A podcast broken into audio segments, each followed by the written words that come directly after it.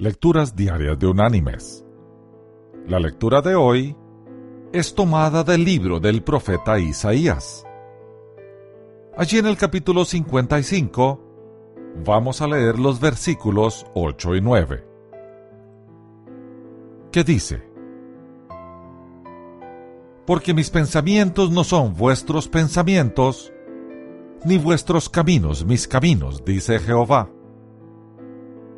como son más altos los cielos que la tierra, así son mis caminos más altos que vuestros caminos, y mis pensamientos más que vuestros pensamientos.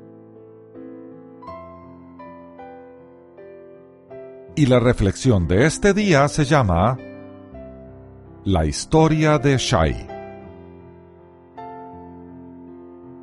En el transcurso de una cena de una obra de caridad, el padre de un niño minusválido pronunció un discurso inolvidable. Es este.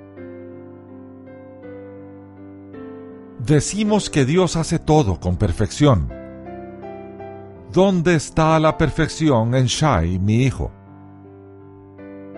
Mi hijo no puede comprender las cosas como otros niños. Mi hijo no puede recordar como otros niños.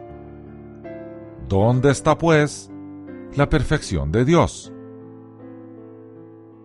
Creo que creando a un niño con retraso como mi hijo, la perfección que busca Dios es. ¿Cómo reaccionamos con este niño? He aquí una pequeña anécdota para ilustrar mis declaraciones. Un día estábamos viendo a un grupo de jóvenes jugando béisbol. En eso Shai me dijo, ¿piensas que me dejarían jugar? Sabía que Shai no era la clase de compañero de equipo que los chicos buscaban normalmente, pero esperaba a pesar de todo que se le permitiera jugar. Pedí pues a uno de los jugadores de campo si podían dejar que Shai participara. El jugador reflexiona algunos instantes y dice, Perdemos por seis carreras y estamos en la octava entrada. Creo que puede formar parte del equipo y tener la oportunidad de batear en la novena entrada. Shai lanzó un suspiro enorme. Le dijimos a Shai que se pusiera su guante y que tomara posición. Al final de la octava entrada, el equipo de Shai anotó, pero todavía había una diferencia de tres carreras. Hacia el final de la novena entrada, el equipo de Shai anota otra carrera. El equipo tiene ahora dos carreras de diferencia y todavía una posibilidad de llevarse el partido. Cosa asombrosa le dan el bate a Shai. Todos saben que es casi imposible ganar porque Shai no sabe ni cómo coger el bate, ni cómo golpear una pelota. Cuando Shai se colocó sobre la zona de recepción, el lanzador se acerca algunos pasos y lanza la pelota bastante despacio para que Shai pueda por lo menos tocarla con el bate. Shai batea torpemente el primer lanzamiento sin éxito. Uno de sus compañeros de equipo viene en su ayuda y los dos agarran el bate esperando el próximo lanzamiento. El lanzador se acerca un poco más y muy despacio le echa la pelota a Shai. Con su compañero de equipo, Shai golpea la pelota que rueda hacia el lanzador que la recoge. Habría podido fácilmente lanzarla a la primera base, eliminar de cualquier manera a Shai y haber acabado el juego. Pero en vez de eso, el pitcher lanza la pelota muy alta en el campo, lejos de la primera base. Todos ellos se echan a gritar. Corre a la primera base, Shai. Corre a la primera base. Jamás había tenido la oportunidad de correr a la primera base.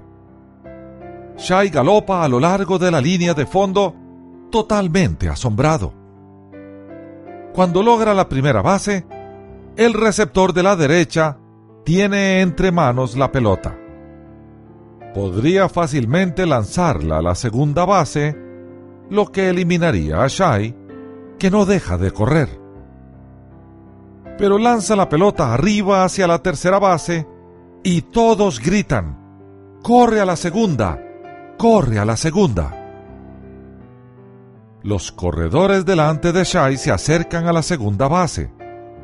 El adversario se dirige hacia la tercera base y exclama, Corre a la tercera base. Corre a la tercera. Cuando Shai pasa por la tercera, los jóvenes de ambos equipos le siguen exclamando, Haz todo el circuito, Shai. Shai completa el circuito, logra el home run y los jugadores le levantan sobre sus hombros. Shai es un héroe. Acaba de hacer una gran carrera y de ganar el partido para el equipo. Todo ese día estuvo su padre con lágrimas en los ojos. Estos 17 chicos de ambos equipos alcanzaron su propio nivel en la perfección de Dios.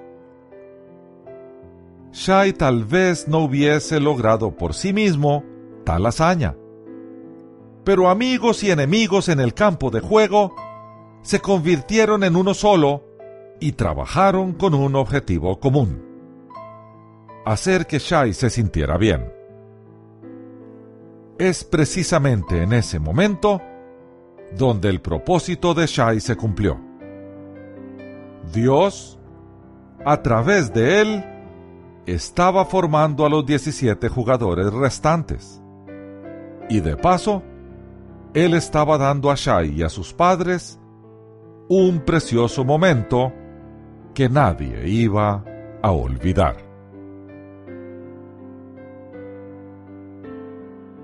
Mis queridos hermanos y amigos, no nos cuestionemos los propósitos de Dios. Él sabe mejor que nosotros lo que conviene.